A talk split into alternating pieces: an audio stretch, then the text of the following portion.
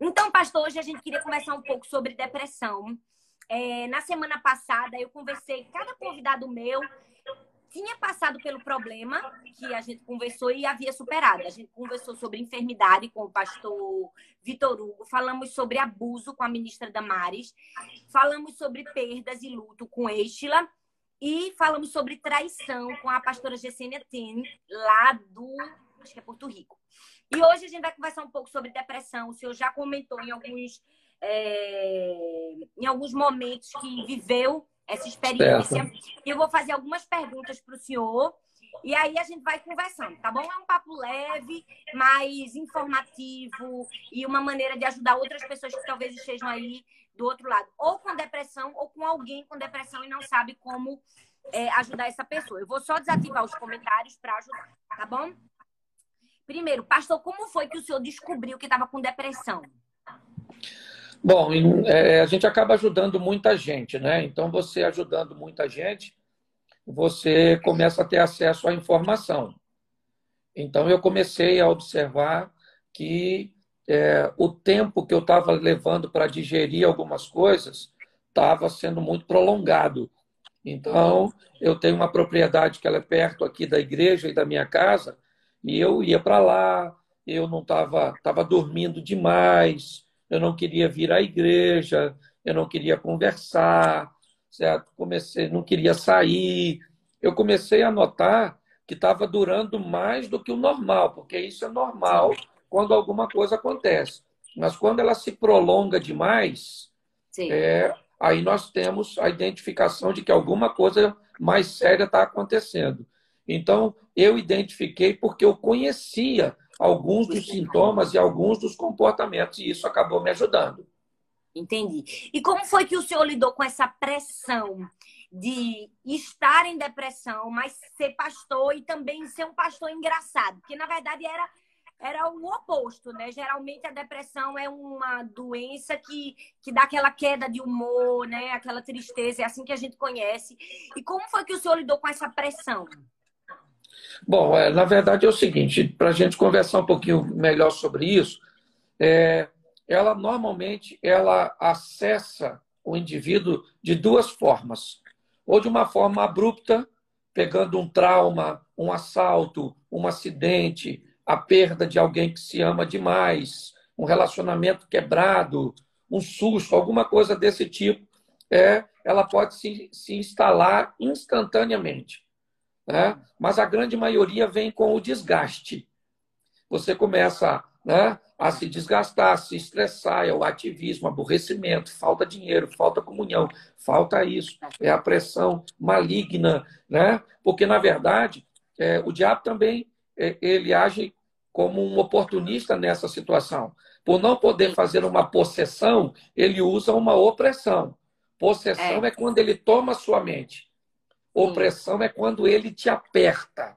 Então, eu acho que esses ingredientes bombásticos, igreja, família, ministério itinerante, né? É, meus shows de stand-up e todas essas coisas, eu acho que isso foi gerando um nível de estresse. Eu não desacelerei e, por não desacelerar, eu acabei tendo um estresse né?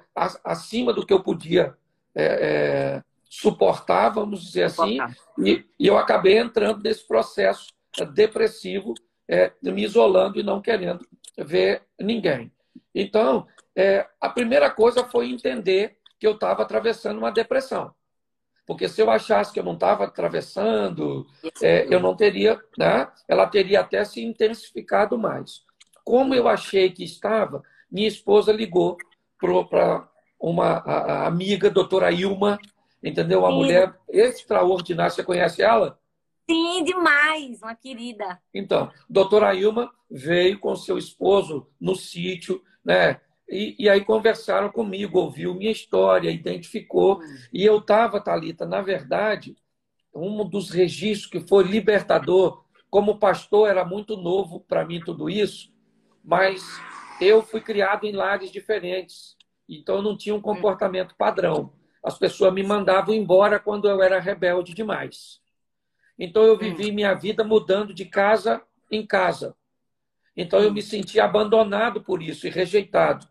Todas as Uau. vezes que um membro saía da igreja, eu sentia essa rejeição novamente. Uau! Então, como eu estava no ministério iniciando, é, tinha acabado de chegar muita gente que era um ministério novo. Depois que chegou, não se identificaram, essas pessoas estavam indo embora. E quando elas iam embora, o que, que acontecia? Eu sentia a dor do abandono, da rejeição, e isso acabou se intensificando. Sim, eu acredito que quanto maior a pressão, pior são os sintomas, não é? Porque é uma coisa natural. Tudo que a gente é, recebe de pressão, a nossa tendência é repelir. Né? Se você empurra uma pessoa, a tendência dela é te empurrar de novo. Então, eu acho que essa é uma dica primordial que a gente já pode dar para as pessoas. Nunca se deixar ser pressionado, né? Porque esse acúmulo de pressão, esse acúmulo de estresse pode te levar para um processo depressivo. Eu lembro que no ano passado foi um ano muito agitado para mim.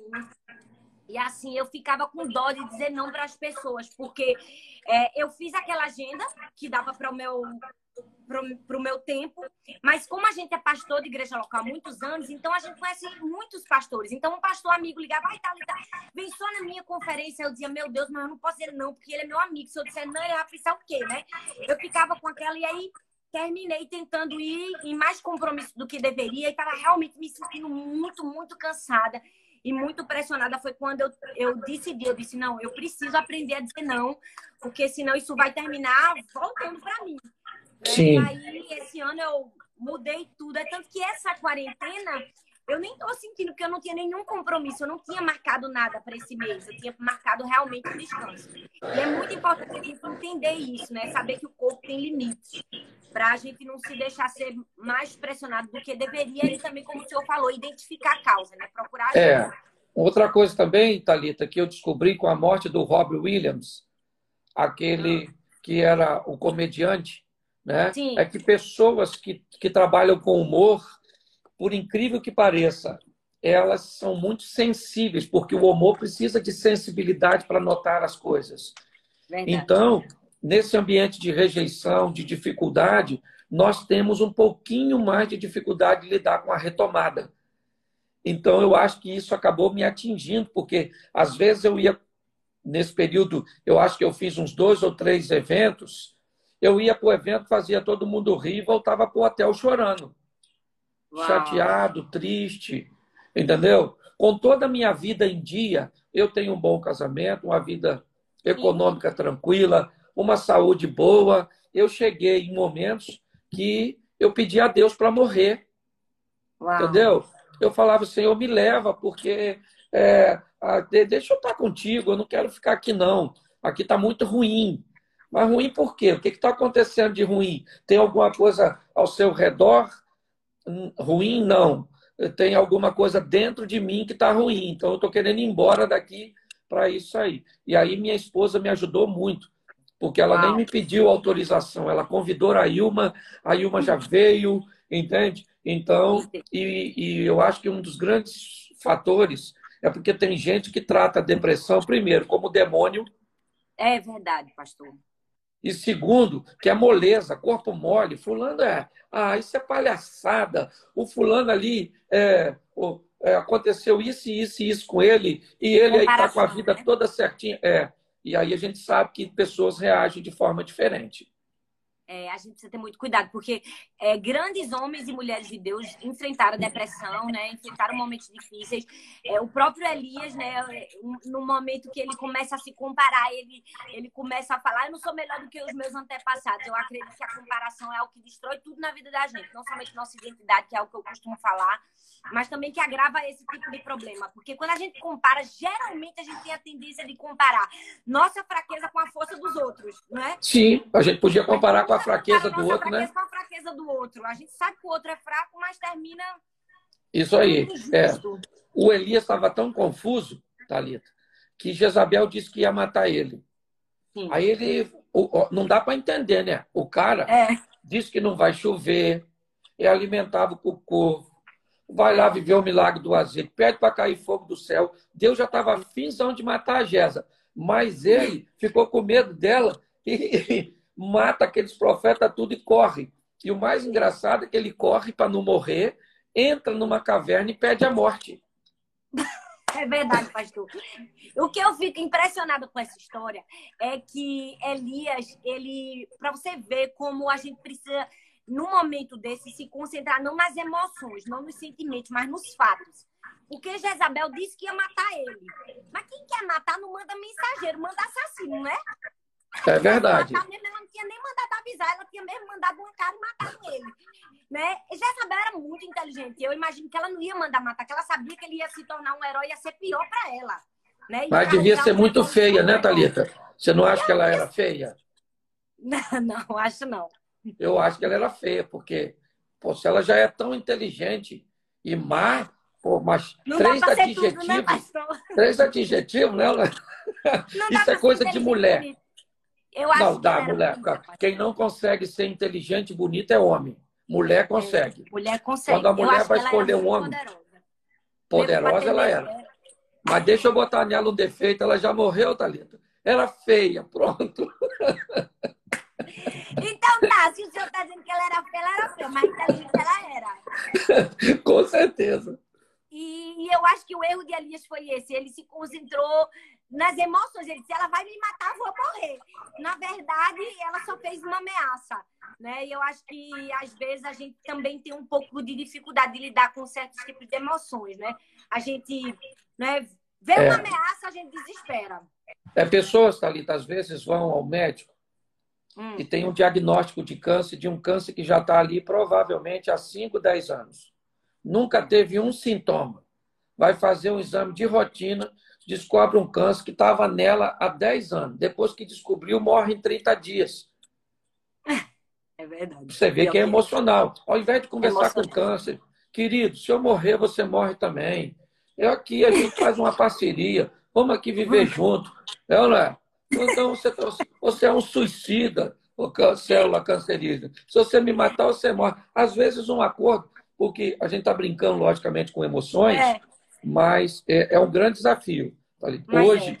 hoje nós vemos aí é, a depressão, depressão e a obesidade como uma da- das, né, das duas maiores é, é, patologias do futuro. né? É. Então, lidar com isso é, é um grande desafio. Eu fiquei, ficou a herança, né? Porque eu, eu, não, eu nem fazia barba eu queria, Thalita.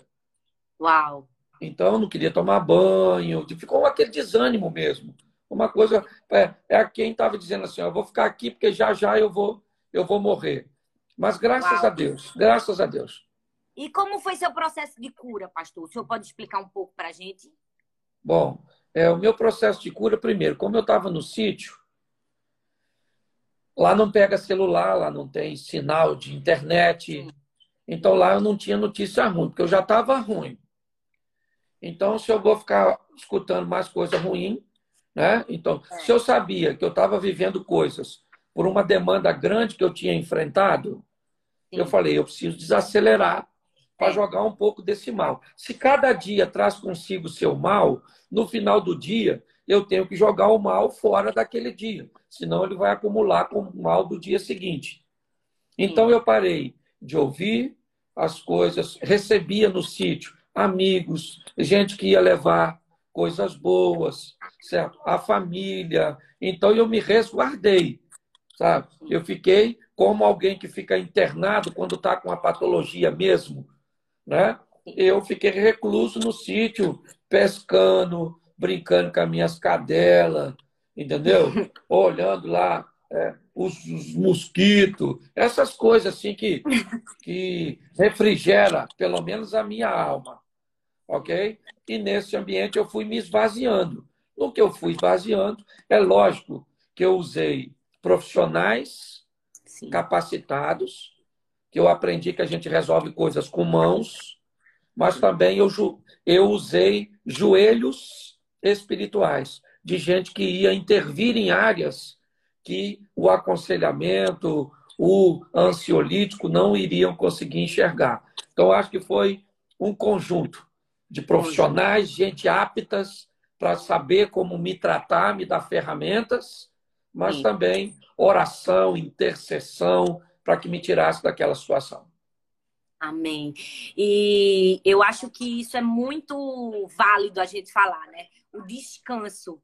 É, o, se a gente podia falar de alguém que a gente está falando aqui de Elias, uma das coisas que aconteceu com Elias foi isso, né? O, depois que ele dormiu ali embaixo do pé de esta, o anjo levantou e disse assim: ó, levante-se e coma. A gente tem que entender que às vezes uma noite de sono, um descanso, comer, parar, pode restaurar muita coisa na nossa vida, né?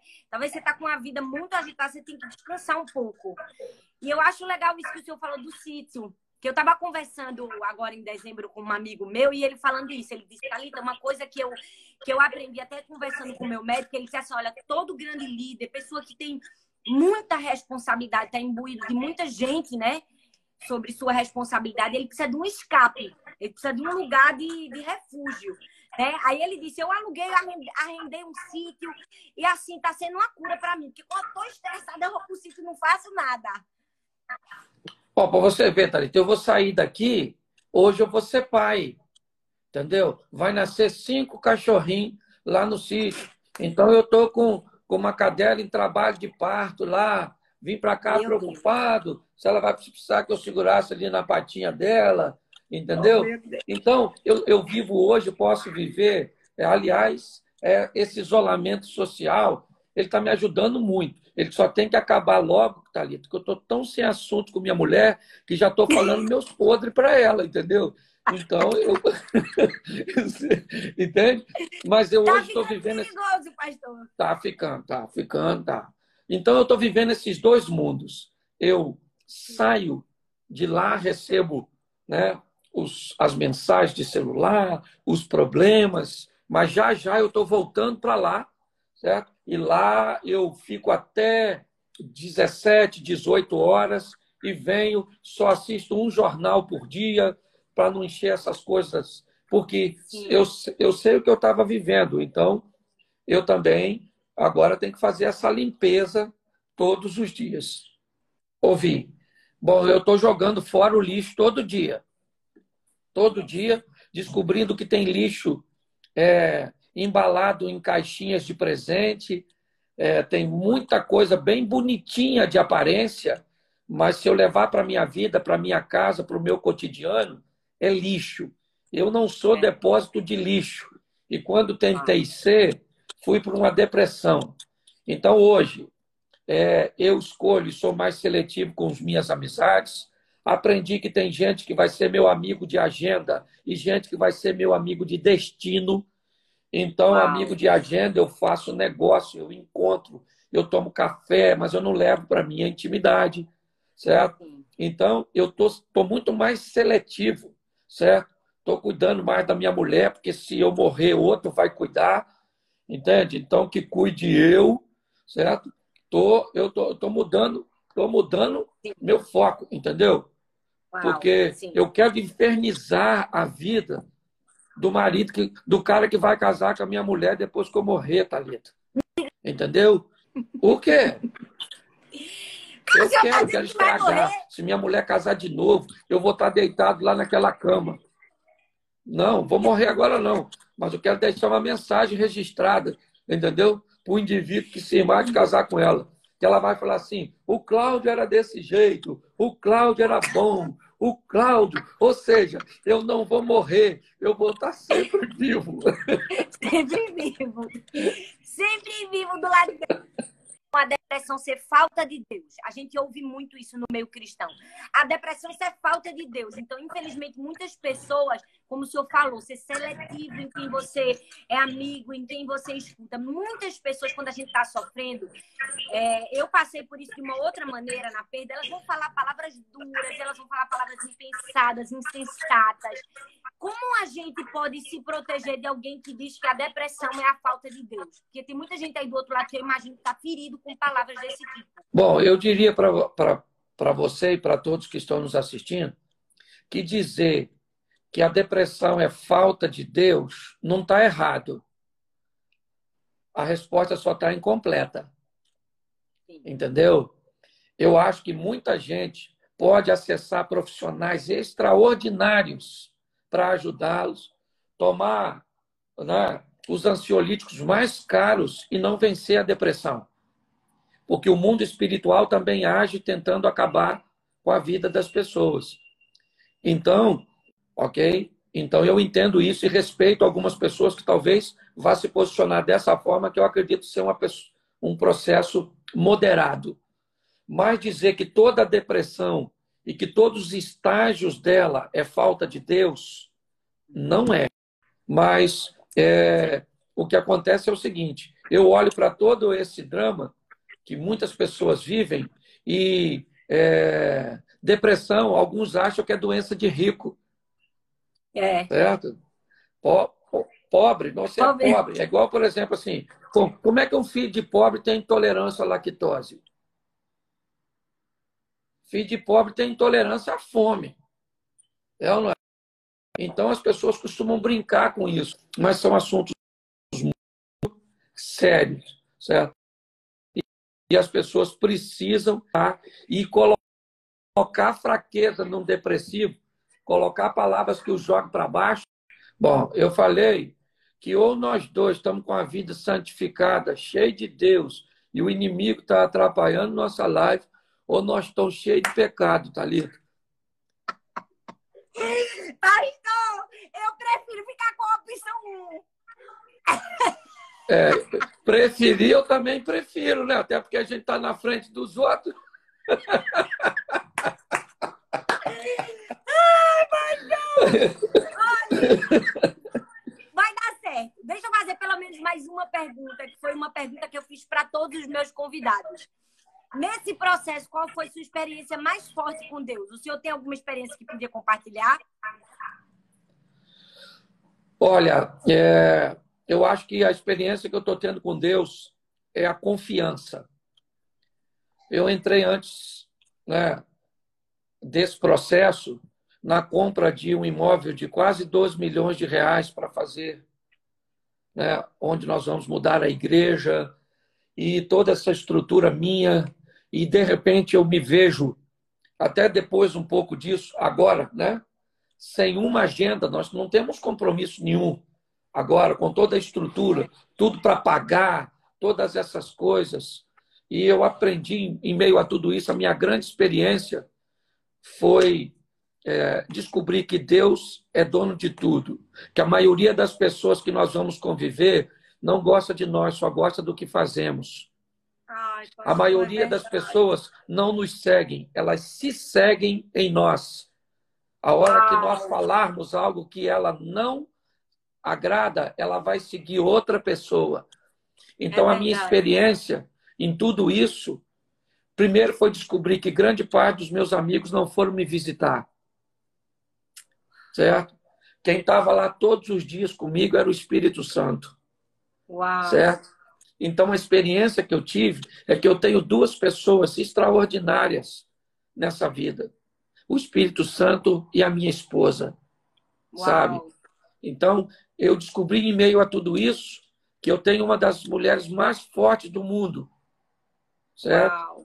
E que no final de tudo isso, quem vai ficar é ela. Meus filhos vão é. embora.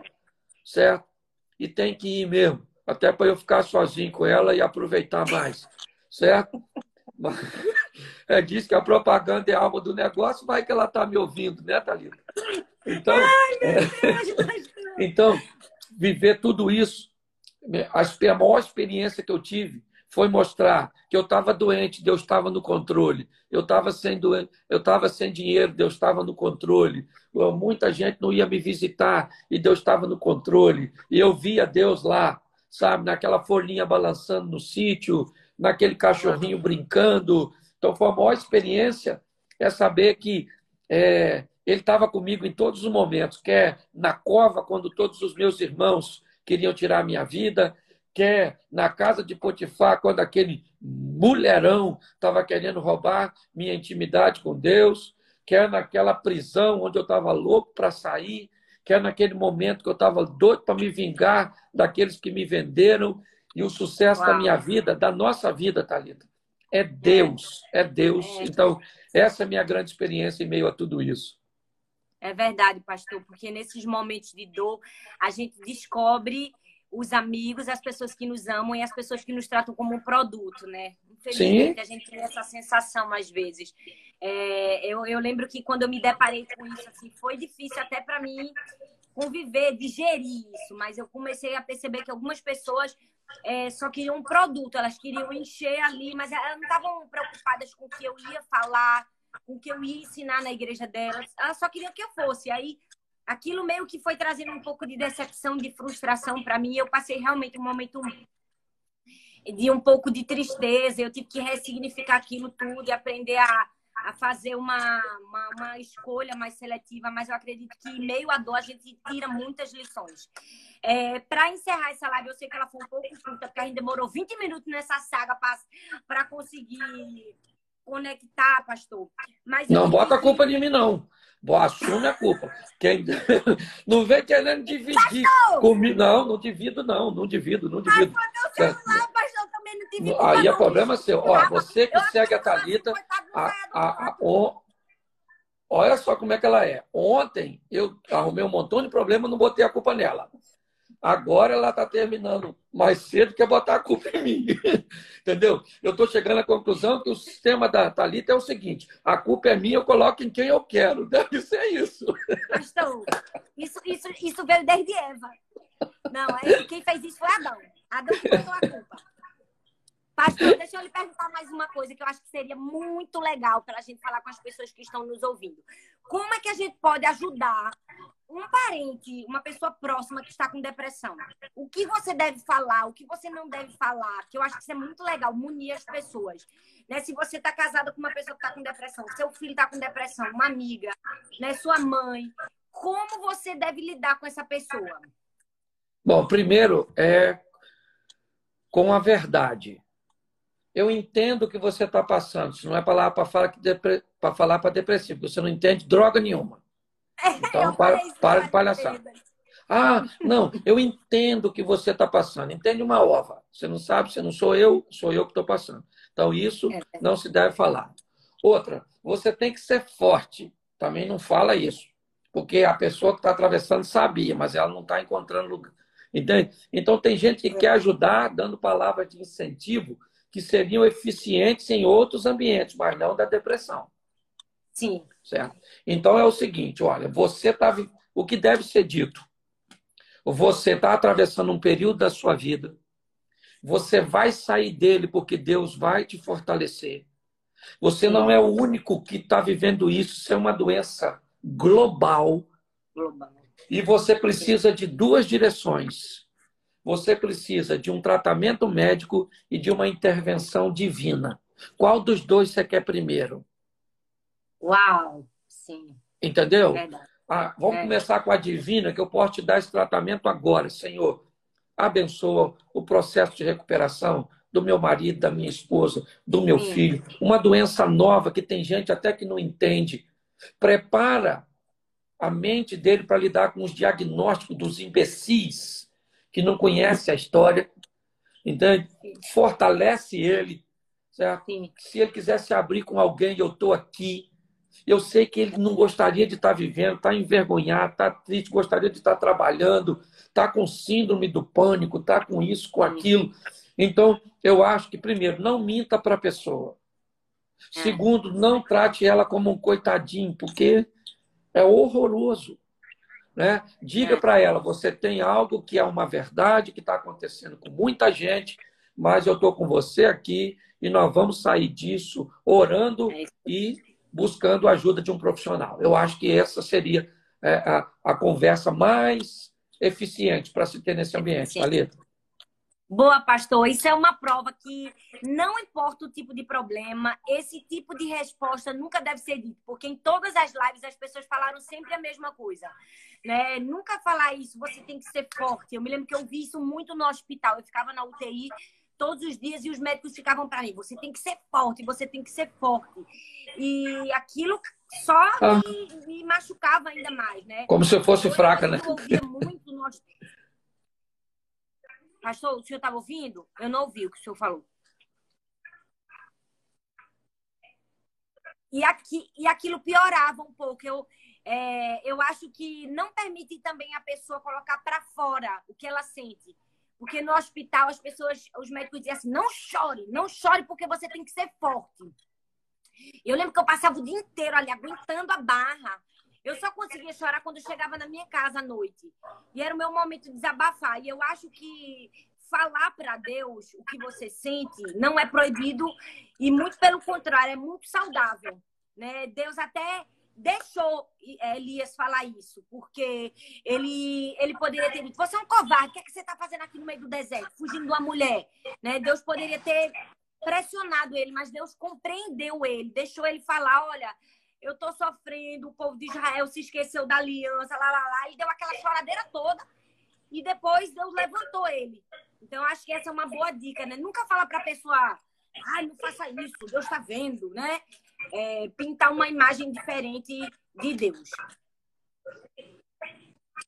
E, por fim, já que o senhor falou para as pessoas que não estão com depressão, mas precisam lidar com alguém com depressão, o senhor pode dar uma palavra para quem tô, está com depressão? Está travando, não estou conseguindo, não estou conseguindo te ouvir.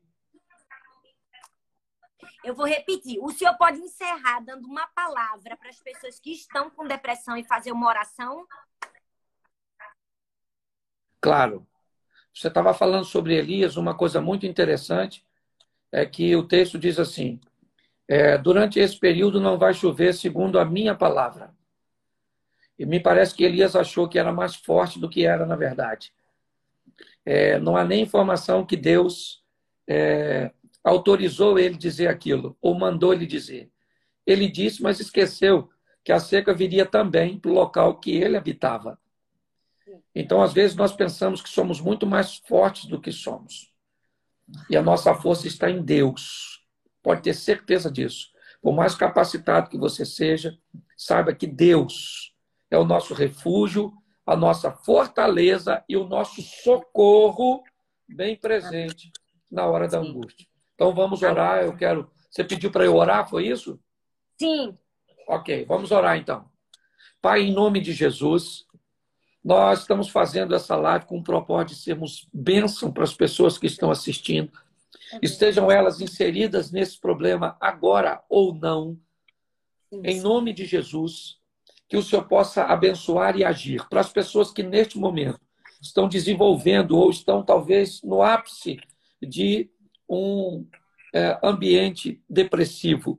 Ó oh, Pai, que a tua misericórdia, em nome de Jesus, venha agir. O Senhor é aquele que pode acessar a alma. Então, em nome de Jesus, entra com providência, faz um milagre agora, ó Pai. E que nesses sorrisos, nessas brincadeiras que nós fizemos, ó Pai, mas também com muita verdade, com a tua palavra, que não volta vazia sem antes fazer é. aquilo que lhe apraz. Abençoamos a cada lar aqui representado, a cada família, e em nome de Jesus Ó Pai, Amém. teus filhos estão enfrentando hoje uma das maiores forças da atualidade, a depressão. Mas ela é inferior ao teu poder e à tua mão poderosa. É então, nós abençoamos essas vidas, nós abençoamos os medicamentos que elas estão tomando ou as ferramentas que receberam para sair dessa situação. Te damos graças, ó Deus, em o nome de Jesus. Amém, Senhor. Amém. Pastor, muito obrigada mais uma vez. Deus Foi abençoe. Odisseia, mas a gente conseguiu. Amém. Um abração no esposo, toda a família, viu? Sim, na pastora Mary também. Eu vou deixar essa, essa live salva aqui no meu Instagram. Então, se você conhece alguém que está passando por depressão, alguém que precisa ouvir esses conselhos, essa palavra, envia essa live para ele, fala para ele que vai ficar aqui por 24 horas para abençoar a vida dele, ok?